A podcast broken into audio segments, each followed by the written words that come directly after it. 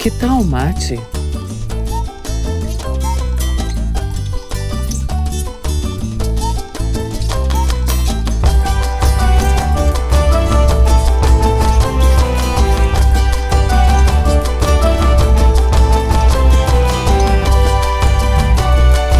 Esse é o podcast do Ação Círculo. Olá, eu sou Alan Alves Brito, professor e pesquisador no Instituto de Física da URGS e coordenador do NEAB, Núcleo de Estudos Afro-Brasileiras, Indígenas e Africanos.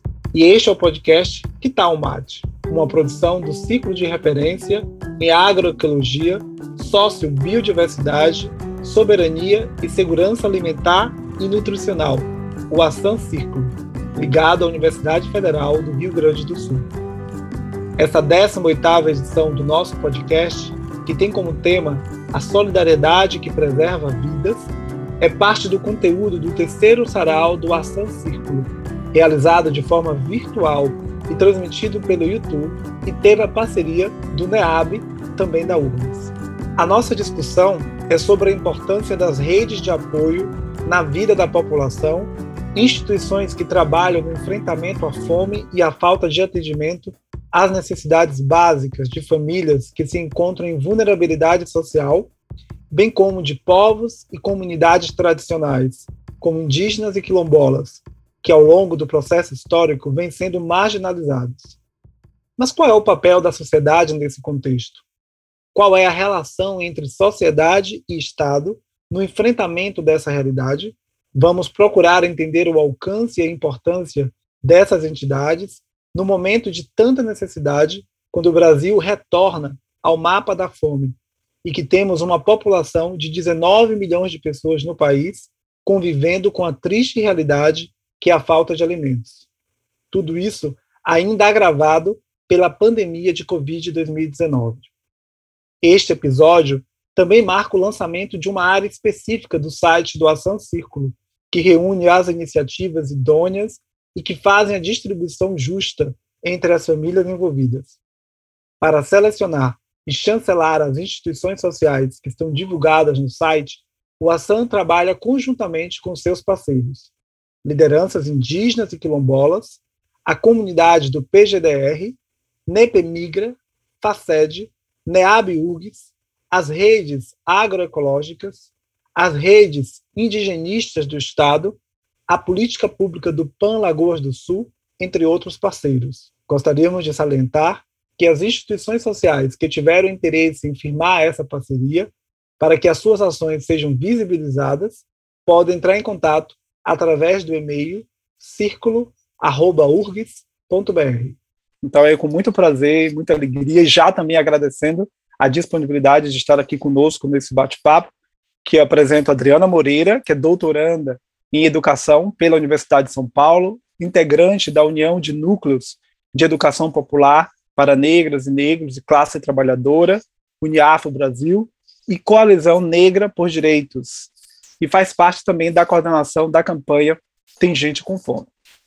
O Rogério Saran, que é voluntário, atuando como coordenador e um dos idealizadores da Associação Cozinhar e Servir. Rogério tem mais de 30 anos de trabalho ajudando pessoas em situação de vulnerabilidade social. A nossa outra convidada é a Carolina Silveira Costa, cientista social, mestra em desenvolvimento rural pela URGS, assessora técnica de vários projetos socioambientais da Associação de Estudos e Projetos com Povos Indígenas e Minoritários, né? um acrônimo para AIPIM, que eu particularmente amei essa sigla. E também Tamires Figueira, coordenadora da campanha URGS contra a Fome, minha colega, também coordenadora de junta do NEAB, coordenadora de um projeto Biblioteca nos Quilombos e também coordenadora geral da SURGS, né, o Sindicato de Técnicos e Técnicas Administrativos em Educação, que envolve a Universidade Federal do Rio Grande do Sul, a Universidade Federal de Ciência da Saúde de Porto Alegre e o Instituto Federal do Rio Grande do Sul. Então, sejam bem-vindas né, e bem-vindo ao nosso sarau. E nesse primeiro momento, eu gostaria que a gente pudesse pensar um pouco, né, que vocês pudessem trazer para nós uma perspectiva um pouco mais ampla das instituições de vocês, né? Qual é o contexto, qual é a motivação para o surgimento dessas instituições? Queria que vocês fizessem um pequeno histórico, destacando a área de abrangência, quantas pessoas são atendidas e como vocês estão também se mobilizando nesse momento tão crítico, no meio de uma pandemia altamente complexa, no momento de frio, sobretudo no sul, né, e no sudeste. Podemos começar com a Adriana, mas depois cada um pode fazer uso da palavra.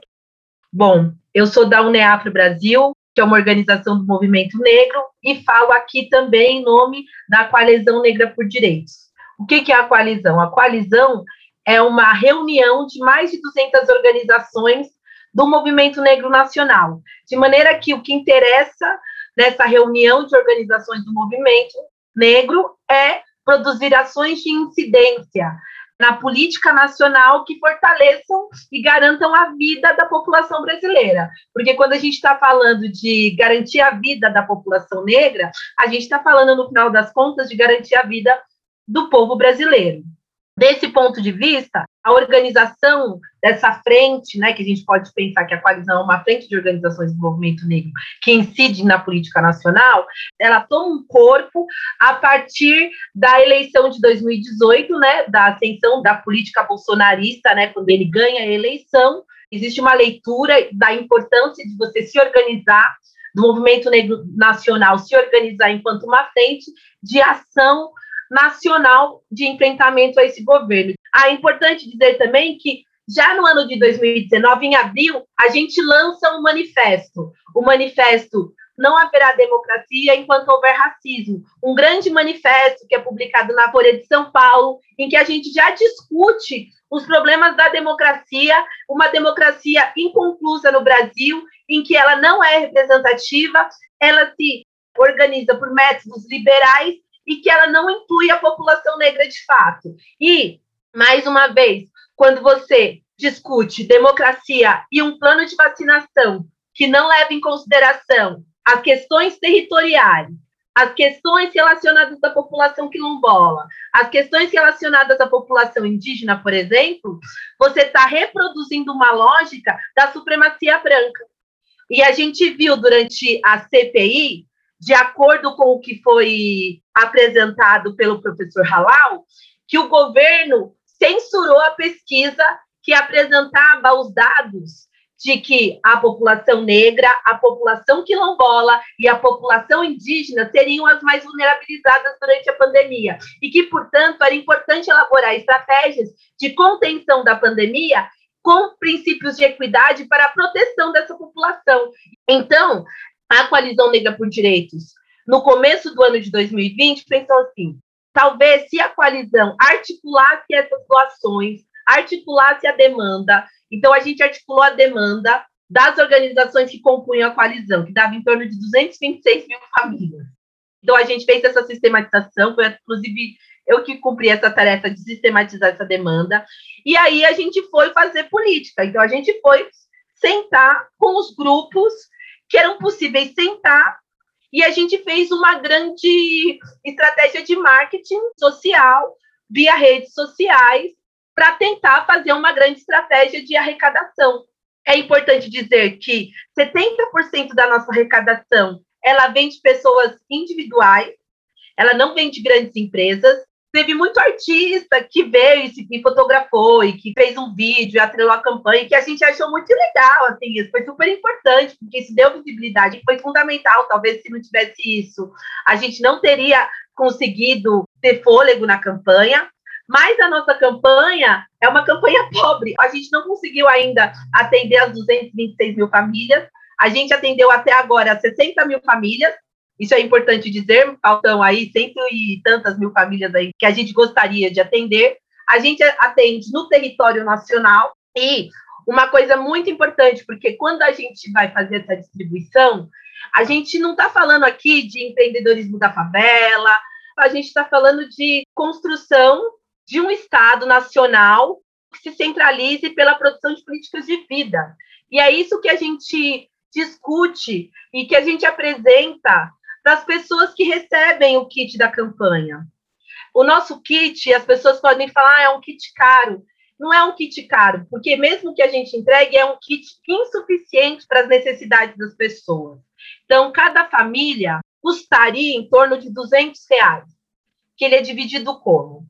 a gente entrega um cartão da Ticket ou uma cesta básica que custa em torno de R$ 142,50, o mesmo valor do cartão. E aí, essa cesta básica, que não tem assim, só um quilo de arroz, um quilo de feijão, um pacote de macarrão, é uma cesta que ela é mais variada, além dela conter itens de higiene e limpeza, porque a pandemia deixou claro para a gente que higiene e limpeza é uma demanda histórica da população brasileira. Que ter desinfetante para lavar o banheiro é muito importante que a população não tinha. Que ter sabonete para tomar banho é uma demanda da população brasileira e que a população brasileira não tinha e que a pandemia descortinou. Então a nossa cesta básica tem esses itens. Para além disso, para as organizações que demandam a cesta básica. Tem organização que demanda o cartão, o que é importante também, porque pegar o ônibus para ir buscar uma cesta básica é uma situação bastante difícil muitas vezes, ficar carregando, enfim. E as pessoas também não vivem só de cesta básica. Para além disso, a nossa cesta básica também tem pasta de dente, absorvente íntimos para as mulheres, enfim, papel higiênico para além disso, a nossa cesta básica vem com um kit, com uma cesta de orgânicos da agricultura familiar. Ela pode ser comprada do MST ou ela pode ser comprada dos quilombos. Aqui em São Paulo, por exemplo, parte das cestas agora é comprada da Vale, porque aqui em São Paulo eles forneciam para merenda escolar. E o governador do estado de São Paulo abandonou os produtores da agricultura familiar durante a pandemia, inclusive os produtores quilombolas. E a gente fez questão, fez todo o esforço necessário e tem comprado a produção dos orgânicos da Vale, que é uma cooperativa de quilombolas, das comunidades quilombolas. E quando a gente vai até as famílias e a gente faz essa entrega, a gente não está entregando uma cesta básica, a gente está entregando uma possibilidade de debate sobre que Brasil a gente deseja a gente está entregando a possibilidade da construção do bem viver para a nossa sociedade, que se centraliza no antirracismo, no antimachismo, o que a gente acha que é muito importante. Muito obrigado, Adriana, e parabéns também pelo trabalho. Acho que eu destacaria, sobretudo, né, o que você traz fortemente a política do bem viver, a política de vida. Eu acho que é disso que se trata, né? Da gente mobilizar essa potência de vida no contraponto a uma política de morte. Então, dito isso, eu passaria agora para Carolina, por favor, Carolina. Muito obrigada pelo convite. A Aipim, ela tem esse nome gigante, mas a gente chama de Aipim os Guarani de Mandió, porque Aipim ou mandioca é mandió em Guarani, né? A gente tá desde 2009 com essa, essa caminhada com as comunidades tradicionais aqui no sul do Brasil.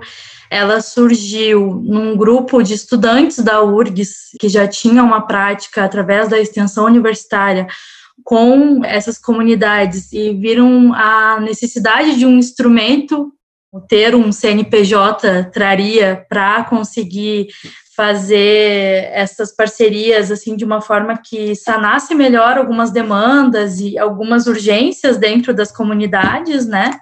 Aí se construiu a IPIM. E a partir de 2019, a IPIM começou a ter um presidente indígena, que eu acho que é bem importante a gente pontuar, que é o Felipe Brizoela, que é o nosso presidente. Agora também tem o Gui, o Guilherme, que ele é quilombola da casca e se formou pela URGS na agronomia e também está se aproximando para fazer parte da associação. E quando estourou a pandemia, a gente estava justamente nesse momento de se enxergar enquanto uma associação diversa, né, nesse território plural, mas com tantos enfrentamentos, né? Mas quando a gente começou a pensar nos projetos, junto com as comunidades, o que, que eles falaram? Eles falaram: olha, pessoal, a gente tem a questão básica que é comer, a gente tem que pensar em comer, mas também tem que manter as nossas tradições, o que, que a gente gosta de fazer com nossos parentes, e porque tem esse vírus que foi o não indígena que trouxe, eu não posso mais ter esse fluxo que é tão importante para as comunidades indígenas, né, no território, que ultrapassa, inclusive, as fronteiras brasileiras, no caso dos Guarani, que muitos vão até, por exemplo, a Argentina para buscar sementes, e é uma coisa que se tornou impossível com a pandemia. até coisas simples como ir no centro de Porto Alegre vender seu artesanato, né, a principal fonte de renda, não foi mais possível. Porque apesar da gente estar com essa ponte aí com as comunidades quilombolas, os projetos foram todos comunidades indígenas, né, no ano passado. Então, os projetos eles foram focados para sanar essas urgências da questão da fome, né, da questão das cestas básicas, mas também pensando na soberania alimentar, pensando como continuar esses plantios, né, de sementes crioulas, etc. Aí, a partir disso, a gente fez parceria com agricultores ecológicos aqui do litoral para conseguir sementes, para poder fazer plantio dentro das comunidades indígenas, claro, os próprios indígenas fazendo a gestão de todas as atividades, porque a gente em nenhum momento entrou nas comunidades, né, conforme a, as ordens da OMS, né, na época. Também a gente fez toda uma questão de tentar comprar cestas básicas de assentamentos e conseguimos fazer uma parceria muito legal com o pessoal aqui do assentamento de Nova Santa Rita, e de Eldorado do Sul também. Foram os próprios indígenas que pensaram a cesta conosco. Então, tinha o arroz, tinha o feijão, mas também tinha a farinha de milho, tinha a batata doce, tinha a mandioca, é, todos orgânicos e que fazem parte, tinha erva mate, né? Tinha até o fumo, que alimenta a alma, né? Nesse momento que traz a cura, traz a saúde para o indígena.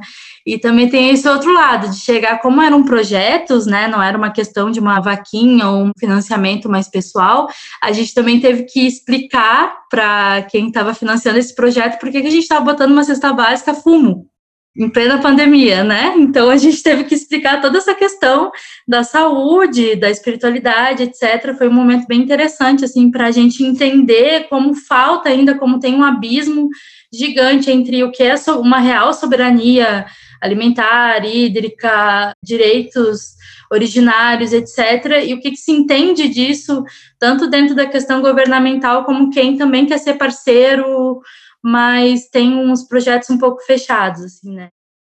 Isso que eu narrei agora foi comunidades Guarani aqui do litoral e do, da Grande Porto Alegre, né? Aí também a gente teve projetos com comunidades Caigangue do Noroeste, que aí foi a própria comunidade que gestionou todo o projeto. Foi bem interessante porque ela é uma retomada. Toda a gestão foi feita pelo Douglas Rosa, e eu acho que alguns aqui já devem conhecer ele, que ele é da URGS também, ele é caigangue, né, lá da comunidade, e ele fez também a, o mestrado em antropologia, e o Douglas, junto com as lideranças, fizeram um projeto porque lá eles estavam, inclusive, sem água, em plena pandemia, estavam recebendo caminhão-pipa, então precisava ter a perfuração de um poço, além de conseguir cestas básicas. Entre os guaranis não teve tanta infecção, mas lá teve um nível bem alto de pessoas que pegaram Covid-19, até foi noticiado, né, bastante essa situação. E a gente conseguiu, em parceria com a Fiocruz, do Rio de Janeiro, em parceria com o Fundo Casa, fazer a perfuração desse poço, só que não foi tão fácil como pareceu, né? A gente terminou agora em 2021, somente essa questão, porque a FUNAI está toda parada, por ser uma retomada, a FUNAI não atendia os indígenas. A FUNAI local fez o laudo falando, não, aqui é área indígena, caigangue, etc. Mas a FUNAI em Brasília dizia: olha, tá parado aqui para a gente não é indígena, não podemos fazer nada, não podemos enviar nada. Não... É como se não existisse enquanto aquele processo, aquela burocracia não andasse. Então, as pessoas que aguentassem ali como desse, né? Então, o que mais foi um aprendizado e que vem um pouco numa discussão que eu acho que a gente vai ter mais à frente, que a própria comunidade conversando localmente com o prefeito, com o vizinho que é agricultor, com o Emater, com o CESAI, etc., conseguiu organizar para se fazer esse poço, porque só com o dinheiro que a gente conseguiu com o financiamento de Fiocruz e de Fundo Casa, não daria nem perto disso. Um direito tão básico que é o direito à água, né? E além disso, teve também as cestas básicas, que foi toda providenciada pela comunidade, e a instalação de uma estufa, uma estufa hidropônica, que também era uma demanda da comunidade. Então, esses foram os nossos carros-chefes, assim, dentro da pandemia. Mas a gente também tem uma outra parte que sai um pouco dessa questão de projetos mais fechadinhos e vem com a questão de ações, que a gente sempre tenta estar junto das comunidades nas arenas públicas. Por exemplo, aqui em Porto Alegre teve a invasão da aldeia Guarani Pindopotã, agora no início do ano, e a gente teve, a gente também, outras instituições, tivemos todos os dias lá com eles, e isso é uma coisa bem alarmante, né? Porque ao mesmo tempo que a gente está fazendo esses projetos, como a Adriana narrou, como outros vão narrar, tentando apagar coisas que, na verdade, a pandemia ela só trouxe à tona, porque são dívidas históricas, porque são problemas abismais que a gente tem aqui no Brasil, vem junto também políticas racistas, políticas anti-indígenas, enfim, que esmagam, que te deixam engessado, que a FUNAI ou qualquer outra instituição pública que deveria atender, na verdade, esmaga, né? Essas comunidades de uma forma bruta.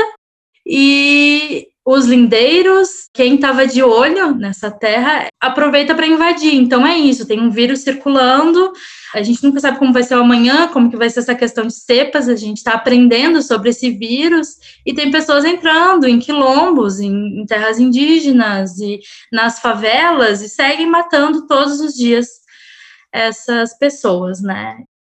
Mas dentro dessas narrativas que eu estou dizendo, o que eu acho muito interessante é justamente aprender como que existe ainda essa resistência diária, esse apagar os incêndios, mas ainda assim ser.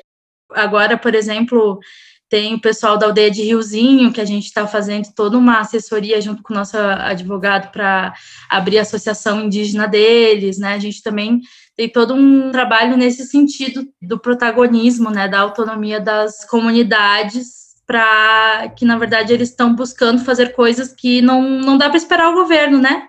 Então, está surgindo cada vez mais associações indígenas e a gente também está indo nessa frente aí junto com eles.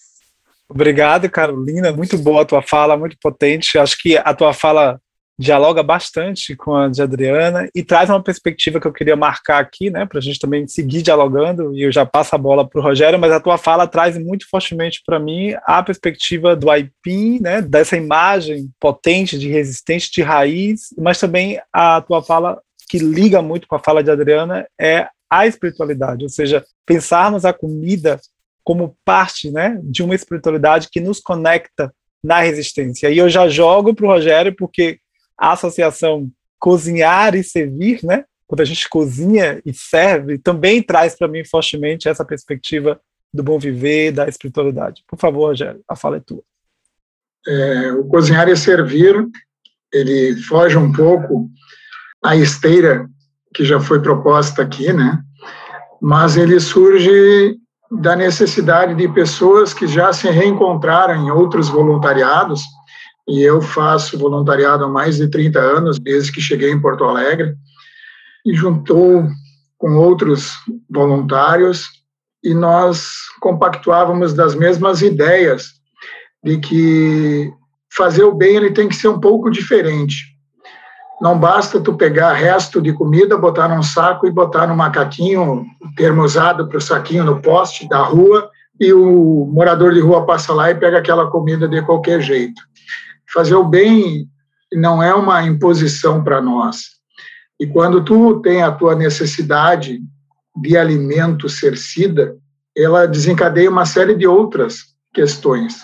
E nós, ao nos reunirmos, pensamos nesse voluntariado de viaduto, fomos para baixo de um viaduto que nos protege da intempérie chuva e de um sol mais forte. E já estamos desde 2017 ali no viaduto Tiradentes, mais conhecido como viaduto da Silva Só, Silva Só com Protásio Alves ali embaixo. Todos os domingos nós servimos ali neste modelo pós-pandemia, né, ou em plena pandemia, é um pega eleva e nós estamos entregando hoje uma média de 800 pratos. Anterior a este modelo pandemia, quando nós podíamos montar a nossa cozinha industrial, uma estrutura, mesas para as pessoas com mais idade, deficientes, gestantes, lactantes, crianças. Aí nós atendíamos 500 pessoas e servíamos 2 mil pratos a cada domingo. Nosso encontro acontece todos os domingos. Só falhamos no primeiro turno da eleição presidencial do ano anterior, mas de lá para cá nunca paramos, salvo o carnaval, é o único domingo que nós paramos para folga geral. Mas o cozinhar e servir, ele iniciou sendo assistencialista, né? Como todo projeto dar o alimento parece meio assistencial, né? Mas ele teve que mudar um pouco a sua formação em função da pandemia que todos citaram há pouco, né? O que chegou em março de 2020 ele mudou a forma do mundo, ele mudou as relações do mundo. Né? Então, nós também fomos levados a trabalharmos com outras possibilidades. Quais seriam? Não só distribuir o alimento, que nós passamos a fazê-lo a partir do dia 23 de março do ano de 2020, mais de 160 ações nas ruas de Porto Alegre. Nós não podíamos mais ficar embaixo do viaduto. A Secretaria de Segurança proibiu as aglomerações. Nós fizemos a última ação no dia 23 de março, camuflada, entre aspas, né? Fomos às 5 horas da manhã para o viaduto e preparamos 1.376 marmitas e entregamos em 5 horas, porque ao longo da semana já havíamos conversado com os peregrinos, as pessoas que se deslocavam para almoçar. Era um momento novo para toda a população, como é até hoje. E nós fizemos essa entrega de alimentos, fechamos o viaduto e no outro dia passamos a ir ao encontro dos moradores em situação de vulnerabilidade. E marcamos um point que foi a Redenção. Ali na Redenção, perto do parquinho, então, eles já nos esperavam todos os dias, chuva, sol, e nós íamos lá entregar 100, 200, 300 pratos de comida, conforme aumentou o público que ia no viaduto se alimentar. Não só o alimento, a necessidade, em função de que muitos setores da economia porto-alegrense fecharam, bares, restaurantes, porteiros foram desligados, seguranças desligados, o pessoal que faz limpeza, faxina, foi desligada das suas faxinas, mesmo tendo moradias. Essa necessidade de ter o alimento, como a Adriana comentou, ela surgiu e nos fez, por impulso e até mesmo fomos jogados nessa pororoca, né? No sentido de que, oi, vamos parar e fazer outras coisas além do propósito inicial do projeto. O projeto inicia tendo, olha, não vamos ter fins políticos, beleza, não vamos nos vincular com nenhuma sigla, cada um é politicamente independente nas suas ações. Não vamos vincular com credo nenhum, cada um tem o seu na sua particularidade. Para quê? Para que haja união de pensamentos, todo mundo fazendo bem. Mas quando isso nos pega e nós passamos a olhar que a sociedade em si ela não está entendendo o que está acontecendo, que o vizinho do lado não tem um pão, não tem um leite, não tem um quilo de açúcar ou um quilo de feijão para comer, mas ele tem a moradia ainda. Neste momento, nós começamos humildemente a fazer mini cestas básicas, porque felizmente o alimento sempre chegou em abundância para nós pelas questões dos shows com ingresso solidário, né, a troca de alimento. Então, o Cozinhar e Servir ele sempre teve junto a essas produtoras, a produtores que nos concediam um dia de show e nós recolhíamos uma, duas toneladas de alimento. Esse alimento, automaticamente, antes da pandemia, nós já terceirizávamos eles para muitas comunidades que nós nem tínhamos noção de pandemia, mas nós já distribuímos para não ficar com o alimento parado. O alimento tem que alimentar. Eu não tenho que ter prateleiras com uma, duas toneladas de comida para olhar e dizer, ó, oh, estamos com muito alimento. Não, esse alimento tem que estar lá na panela de quem precisa, alimentando a barriguinha de quem tem fome. Nós saímos quase todas as noites. Nós vivemos de doações. Somos, talvez, a primeira associação de distribuição de alimento em viaduto com o CNPJ, com o estatuto legalizada, Né? Então, isso para nós é muito importante, até pela marginalização que o terceiro setor sofre. Nós temos essa consciência que não basta ser transparente, tem que mostrar que é transparente. Então, cada quilo de alimento que nos chega, ele é devidamente contabilizado, nós temos uma contabilidade terceirizada, nós temos estatutariamente uma ata que trata sobre a lei anticorrupção, como nós nos comportamos com doações, seja de iniciativa privada, seja de algum órgão governamental, seja de alguma empresa. Por quê? Porque é muito fácil ser corrompido. Infelizmente, muitas pessoas pensam que o terceiro setor ele é comprado. Não, não pode ser assim. Tu tem que ter muita credibilidade. Eu tenho que bater na porta de alguém e dizer, me dá um quilo de arroz. Ah, mas me prova que tu vai fazer esse arroz. Vai lá e vê. Vai lá ver eu servindo o meu arroz, vai lá ver eu entregando a comida para quem precisa. E o ano passado, nós entregamos mais de 500 cobertores, entregamos mais de 3 mil cestas básicas para quem só entrega comida, em média uma tonelada por domingo de alimento pronto. Nós passamos além da nossa tonelada de um dia, nós passamos a ter várias toneladas ao longo da semana. Passamos a entregar cobertores, o kit higiene, como a Adriana informou, porque não bastava só tu dar o arroz, o feijão, a massa, tu tinha que dar o álcool, tu tinha que dar o sabão, o sabonete, a pasta de dente, a escova, porque essas pessoas não tiveram renda para adquirir esses produtos. E hoje ainda nós atendemos famílias com 14 pessoas, com uma cesta. Aí não tem como. Aí tu tem que chegar e dizer, olha, o que, que tu faz mais? Ah, eu não faço pão porque gasta gás, então eu prefiro fazer massa. Então tu junta um pouco mais de massa e vai lá e leva para essas pessoas. Então a pandemia também na sua parte, independente do que pensem que ela veio trazer ao mundo, ela provou que as pessoas são boas, que existe o bem, né? Quando se diz, ah, o mal impera, é porque ali não tem o bem. Né? O mal só cresce onde não tem o bem. Quando o bem existe, ele mostra a sua força, ele unido é muito forte. E o ano passado, nós tivemos N exemplos de pessoas que saíram às ruas, ajudando, levando alimento, roupas, cobertores. Só que esse fôlego, ele foi se esvaindo no momento em que a pandemia não parou e aquela explosão de voluntários querendo se doar, eles foram perdendo fôlego. E só fica no final quem realmente já está fazendo isso. Até porque o nosso público é aquele público que ninguém quer na sua porta, ninguém quer na sua rua, porque são os invisíveis.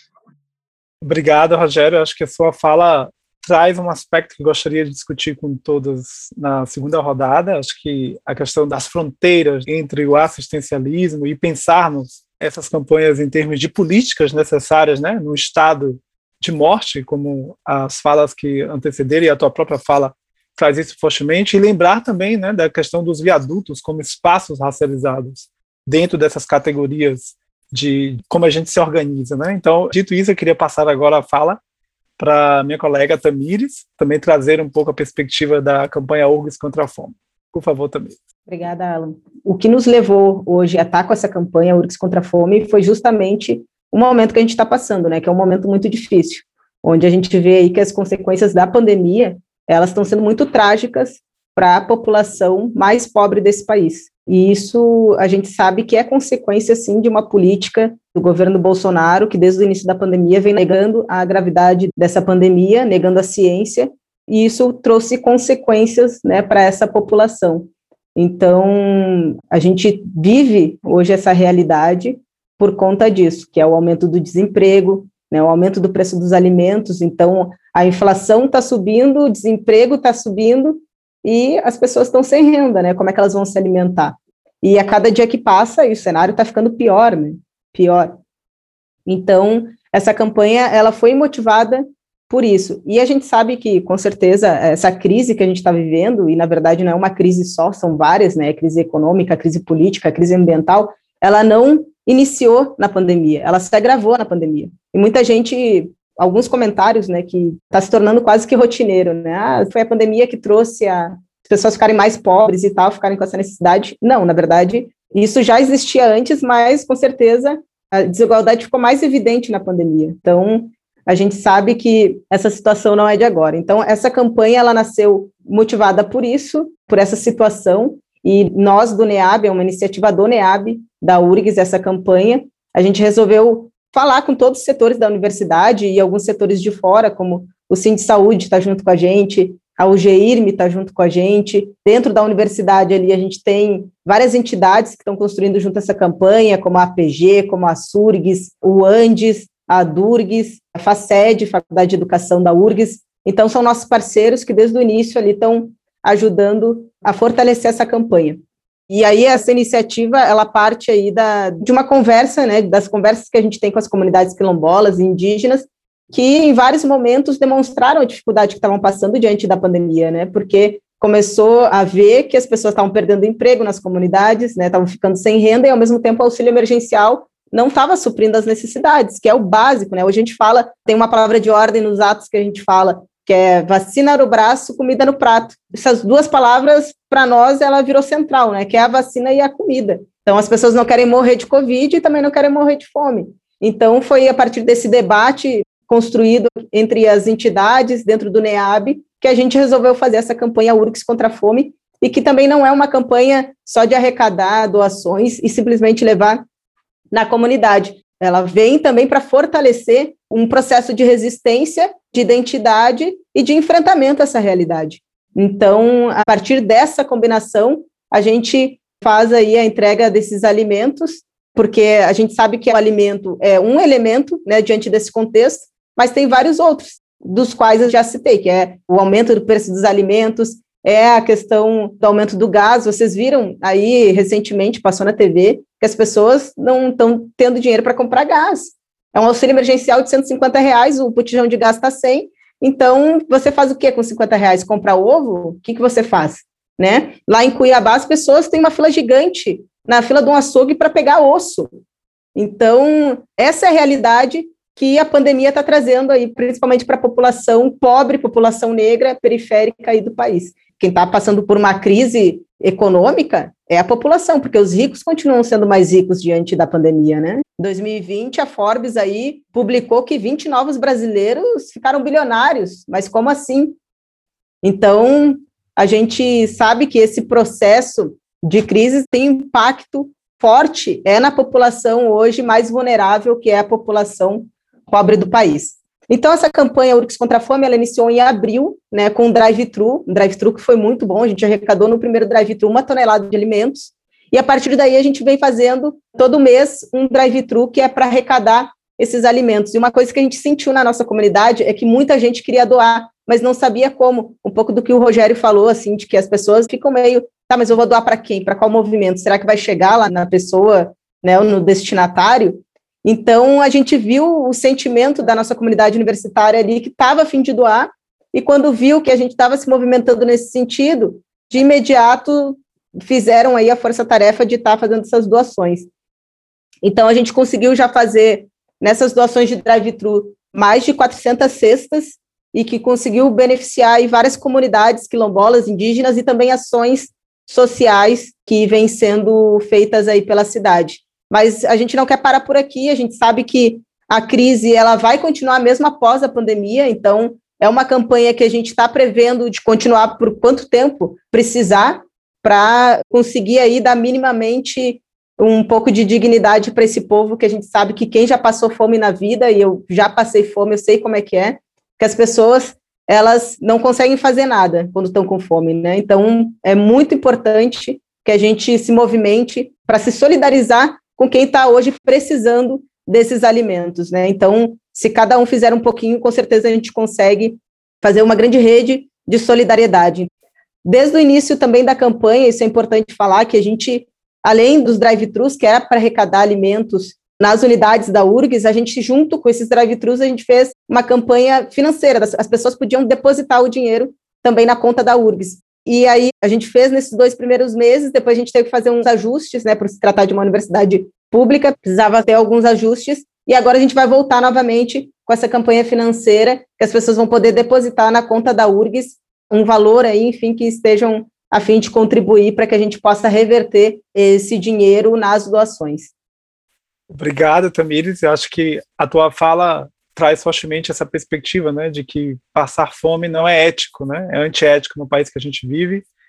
E, assim, nessa rodada, eu queria muito convidá-las, né, e convidá-lo novamente para a gente poder pensar um pouco mais. Eu queria que vocês falassem um pouco, começando pela Carolina agora, quais são os desafios que vocês veem ali no horizonte, né, da instituição de vocês, e também, assim, como é que vocês veem, dentro dessa perspectiva do desafio, a relação dessa instituição com o Estado, com a sociedade. Eu acho que aí, se puder, né, que fizesse um link também com a provocação do Rogério, né? Como é que a gente pode sair desse lugar de assistencialismo para transformação, para movimentação e conscientização política desde o ato de doar, né? E por todo o processo, né? Porque as falas de vocês trazem fortemente questões estruturais. Quando a gente pensa essas campanhas, né? São questões estruturais, geopolíticas, espirituais, as questões racializadas. Então, eu queria que vocês refletissem um pouco sobre isso, se a gente ir terminando. Obrigado. Eu vejo muito assim os nossos projetos, as ações diretas eu não digo, porque essas ações elas são muito do cunho assim da própria rede de apoio, né? Fazemos muito na base solidária, na base voluntária, de organização interna, de levar nas aldeias as coisas, de levar nos quilombos, de falar com advogado e assim vai indo como tantas outras organizações. E isso também traz um pouco, eh, falando mais a questão internamente, assim, é um desafio para gente, no sentido até, como a EPIN é pequenininha, apesar de trabalhar agora, assim, com aldeias, a gente já trabalhou de todo o estado do Rio Grande do Sul, né? Essa questão mais financeira mesmo, sabe? De, uh, muitas vezes coisas muito básicas a gente não consegue atender certas demandas porque a gente não tem aquela questão uh, mais assim de um fluxo que talvez uma instituição maior tenha um fluxo assim financeiro que consiga manter, né? Que quem trabalha com organizações que não tem essa questão mais lucrativa, que não tem nenhuma questão lucrativa, sabe como é difícil, né? Vai, tenta edital, faz vaquinha, espera aprovação, etc. Demanda uma gestão interna absurda. Mas isso é só uma questão básica.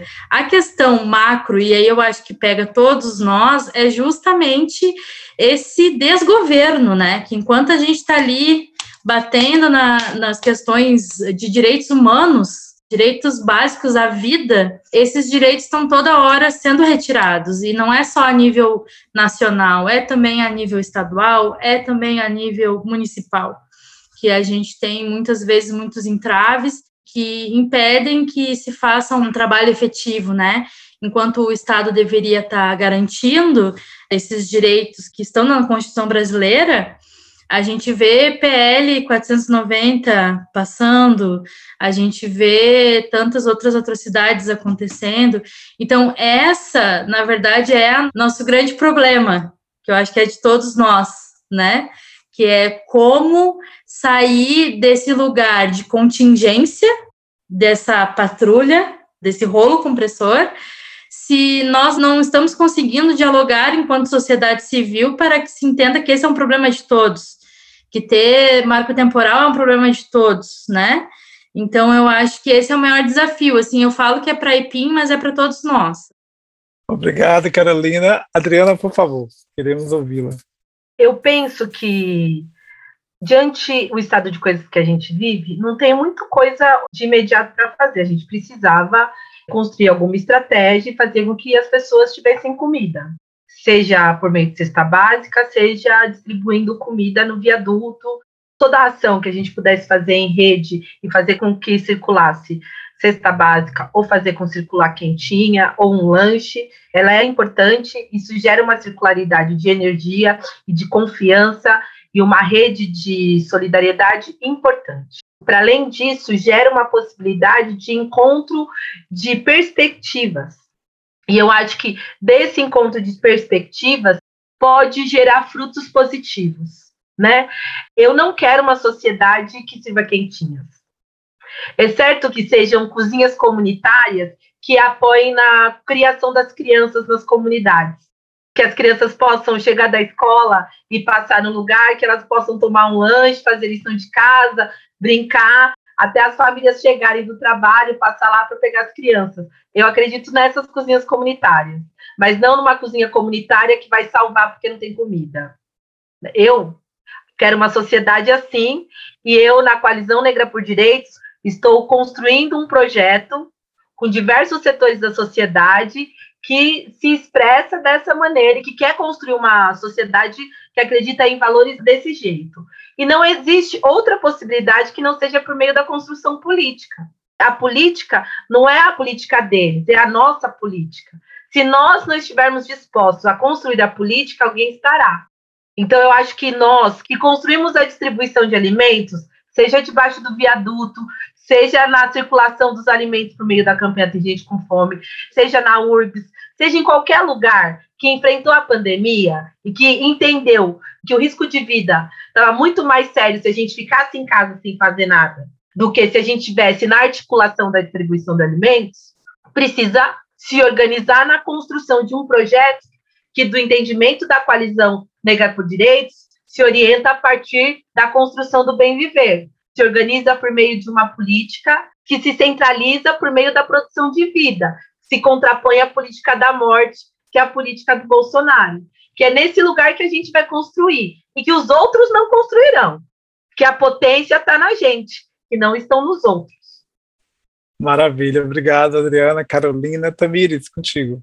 Então, acho que assim, para fechar, né, a visão que a campanha tem é um pouco disso que foi colocado, né? Eu acho que essa construção de saída, de continuidade, né, dessa crise, ela não passa simplesmente por a gente levar os alimentos.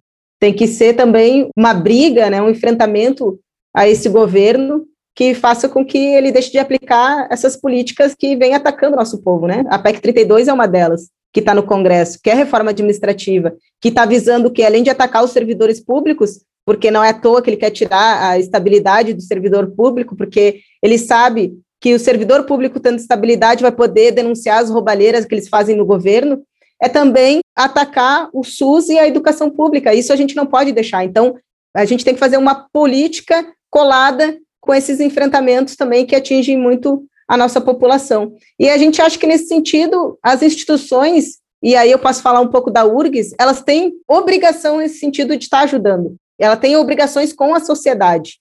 Então, a campanha URGS contra a fome, ela vem nesse sentido, de a universidade dar essa resposta, dar essa contribuição nesse momento difícil que está sendo para a população, principalmente população pobre da periferia. Rogério, então agora, por favor. Eu, como disse a Adriana, que ela também não gostaria de ver as quentinhas pelas ruas, pelos viadutos, eu também não gostaria de sair da minha casa nos fins de semana, ou nas noites frias, ou nos dias mais frios, e fazer comida e levar para quem está nas calçadas, amontoado pelo canto. Mas, infelizmente, eu vejo que isso é uma utopia. E nós vivemos num país utópico enquanto o governo em si quer dar 6 bilhões dos nossos salários, dos nossos impostos para fundo partidário. Ninguém me consultou se eu gostaria que os impostos que eu pague sejam destinados a partidos políticos. Por isso que nós temos 37 partidos e mais 40 em estado de liberdade, é, de se cadastrarem. É muito dinheiro, é o dinheiro de cada um de nós que está indo para fundo partidário. Quantas coisas nós faríamos com esses 6 bilhões? Quantas escolas, quantas creches, quanta saúde, quanta educação nós daríamos se tivéssemos aplicabilidade dos recursos no lugar que tem que ser feito. Nós não precisaríamos discutir cor, sexo, raça, nada. Nós somos independentes, somos livres, somos seres humanos. Nós estamos em corpos diferentes, mas nós só temos um corpo. No momento em que nós apagarmos, terminou a nossa cor, terminou o nosso sexo. Somos seres humanos e nós temos que aplicar o melhor do que nós somos, o nosso amor ao próximo, o nosso amor à nossa vida, ao nosso coletivo. Então, eu digo para vocês que bom vai ser o dia em que a gente não precise mais sair para a rua para entregar quentinhas, mas que a gente saia para ver pessoas felizes, pessoas alegres, que a gente possa conviver numa sociedade feliz. Muito obrigado. É um tema muito interessante, pena que a gente não tem tanto tempo, né? Mas já foi muito bom ouvi-las e ouvi-lo. E eu, nesse momento, eu queria convidar para fazer as últimas considerações e deixaria esse tempo para vocês se despedirem e também falar um pouco, né? Como contactá-las e contactá-lo. Por favor, Tamires. Então, quero agradecer o espaço mais uma vez. A gente está aqui fazendo essa troca, conhecendo outras campanhas e saber aí dessa caminhada aí de vocês estarem fortalecendo aí esse povo que está precisando. Então, um forte abraço aí a todos e obrigada por estar nessa roda aqui de troca de ideias e experiências. Obrigado, Tamires. Rogério, por favor, fala contigo. Eu agradeço a oportunidade de conhecê-los, este espaço, e essa nossa rede de ajuda, ela tem que se estender a muitas outras comunidades. Me coloco à disposição, em nome do Cozinhar e Servir, havendo a necessidade ou até mesmo para que eu possa oferecer a vocês algum alimento sobrando e a gente fazer esse intercâmbio e levar um pouquinho a muitas outras pessoas. Cozinhar e Servir tem a sua página no Facebook, Cozinhar e Servir, tem o Instagram e tem meu contato lá nesses dois locais, o Rogério Saran e o meu celular, ali também tem o WhatsApp. Querendo nos conhecer, pode entrar ali em contato conosco e serão muito bem-vindos, até mesmo para voluntariarem conosco. Obrigado, Rogério. É, Carolina, por favor. Essa, eu gostaria de agradecer pelo convite. Também aprendi muito com cada um de vocês. Eu acho que é muito importante saber tantas experiências diferentes, cada um tentando, dentro do possível e muitas vezes do impossível, fazer o que pode fazer nesse momento tão difícil que nós passamos, né? Independente de qualquer coisa, agradeço muito. Obrigada, Rogério, pela fala sobre os alimentos também. Obrigada, meninas. Aprendi muito em relação a toda a questão aí, como está sendo feito tanto em São Paulo como aqui em Porto Alegre, através do NEAB. E é isso, seguimos juntos nessa rede de apoio. Obrigado, Carolina. Adriana, por favor. Eu queria Primeiro, agradecer o convite de estar aqui com vocês conversando. Aí no Sul também a gente tem ações importantes da coalizão. Tem a própria ação do Beto Freitas, que até um determinado momento a gente acompanhou, fez questão de acompanhar. Depois que ela passou a ter um determinado caminho, a coalizão se retirou da condução, porque para a gente vidas são inegociáveis. Inclusive, a gente se coloca contrariamente a ataque no Carrefour, porque a gente acha que deveria ter sido julgado e que deveria ter tido uma indenização após o julgamento. Mas, de qualquer maneira, a campanha Tem Gente com Fome também acontece no sul do país, tem organizações do sul do país que organizam a campanha Tem Gente com Fome. Eu vou dar algumas informações de como acessar a campanha de Tem Gente com Fome. É temgentecomfome.com.br, lá tem o Pix, tem maneiras de você conseguir acessar. Você pode doar 50 centavos, 20 centavos, 25, 1 real, 2 reais, 5 reais, 10 reais, 100 reais, mil reais, um milhão de reais, quantos reais for possível. Também tem como acompanhar a prestação de contas. Então, tem fotografias, tem vídeos da onde aconteceu ações da campanha, enfim. Tem como você acompanhar. Também tem os canais das redes sociais da Coalizão Negra por Direitos. Tem as redes sociais, tem o Twitter da Coalizão Negra por Direitos e tem o Twitter também da campanha, tem gente com fome, e também tem o canal do Instagram, da Coalizão Negra por Direitos, né? Coalizão Negra, e da Tem Gente com Fome, também pelo Instagram. Então é só entrar lá e acompanhar, tem os nossos videozinhos, só rastrear a gente pelas redes sociais, que vocês acham a gente por aí. Queria agradecer mais uma vez, dizer que a gente tem posicionamento, a gente tem construção política, a gente tem utopia e a gente vai fazer do Brasil um lugar muito melhor. A gente continua construindo e caminhando para Palmares na construção do bem viver. Então é isso, muito obrigada.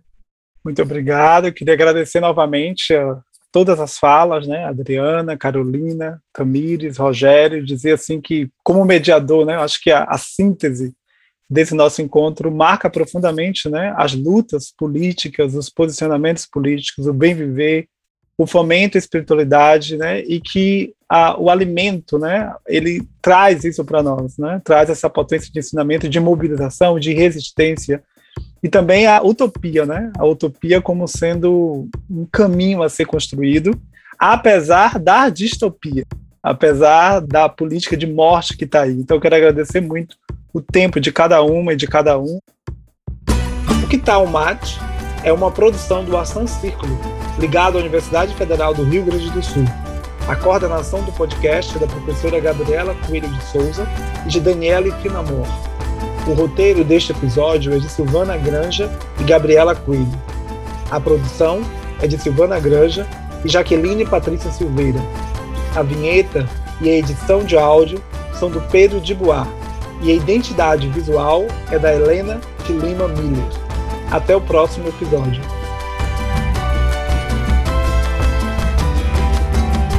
Que tal mate?